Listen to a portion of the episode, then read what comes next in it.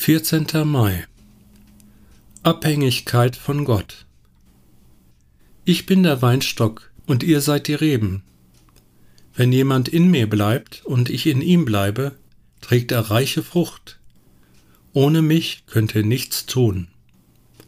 Johannes 15, Vers 5 Die vierte Voraussetzung, um Autorität über Mächte und Gewalten im geistlichen Bereich auszuüben, ist Abhängigkeit. Ein geisterfülltes Leben ist abhängig von Gott dem Vater. Sogar Jesus und der Heilige Geist lebten in dieser Abhängigkeit.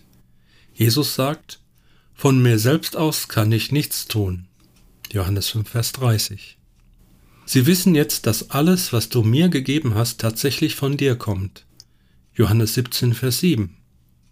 Doch wenn der Helfer kommt, der Geist der Wahrheit, wird er euch zum vollen Verständnis der Wahrheit führen.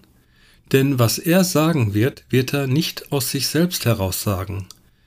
Er wird das sagen, was er hört. Johannes 16, Vers 13.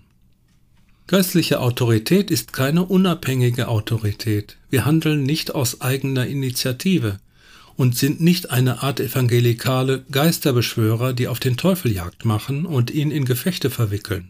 Vielmehr hat uns Gott in erster Linie dazu berufen, uns auf den Dienst für sein Reich zu konzentrieren. Liebe, Fürsorge, Predigt, Lehre, Gebet und so weiter. Wenn uns jedoch dämonische Mächte bei unserem Dienst herausfordern, begegnen wir ihnen in der Vollmacht von Jesus Christus und in der Abhängigkeit zu ihm.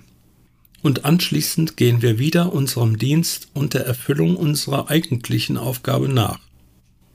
Die Autorität eines Gläubigen ist auch keine Vollmacht, die er über andere Gläubige ausüben dürfte. Wir sollen uns einander in der Ehrfurcht vor Christus unterordnen.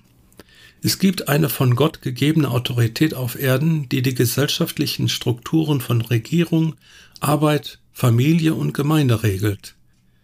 Es ist entscheidend, dass sie uns der Regierung unseres Landes unterstellen außer wenn sie etwas fordert, was gegen Gottes ausdrücklichen Willen verstößt. In diesem Fall müssen wir Gott mehr gehorchen als den Menschen.